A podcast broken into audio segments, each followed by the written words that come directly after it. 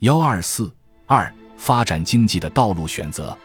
九一八后，中国知识界曾围绕中国经济发展的道路问题发生过一场激烈争论。这场争论一直持续到二十世纪四十年代。争论的一方是以梁漱溟为代表的主张复兴农村的以农立国论者，另一方是以吴景超为代表的主张繁荣都市的以工立国论者。